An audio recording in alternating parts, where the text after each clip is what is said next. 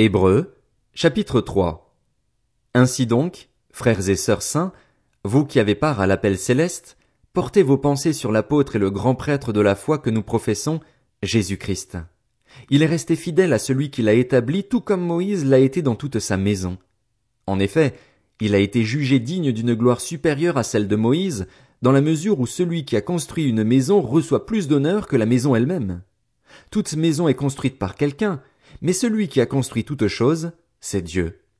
Moïse a été fidèle dans toute la maison de Dieu comme serviteur, pour témoigner de ce qui allait être dit, mais Christ l'est comme fils à la tête de sa maison.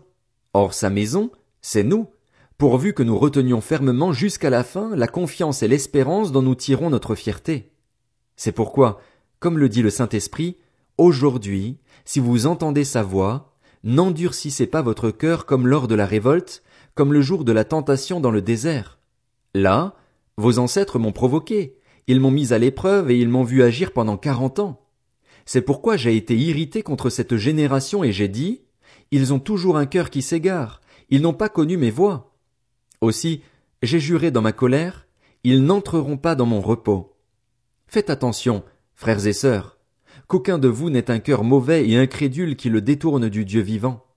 Au contraire, encouragez-vous les uns les autres chaque jour, aussi longtemps qu'on peut dire aujourd'hui, afin qu'aucun de vous ne s'endurcisse, trompé par le péché.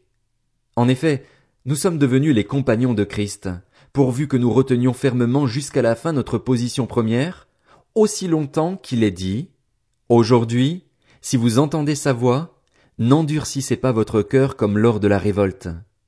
Qui s'est en effet révolté après avoir entendu? N'est-ce pas tous ceux qui étaient sortis d'Égypte sous la conduite de Moïse? Contre qui Dieu a-t-il été irrité pendant quarante ans? N'est-ce pas contre ceux qui avaient péché et dont les cadavres sont tombés dans le désert? Et à qui a-t-il juré qu'il n'entrerait pas dans son repos, sinon à ceux qui avaient désobéi? Ainsi nous voyons qu'ils n'ont pas pu y entrer à cause de leur incrédulité.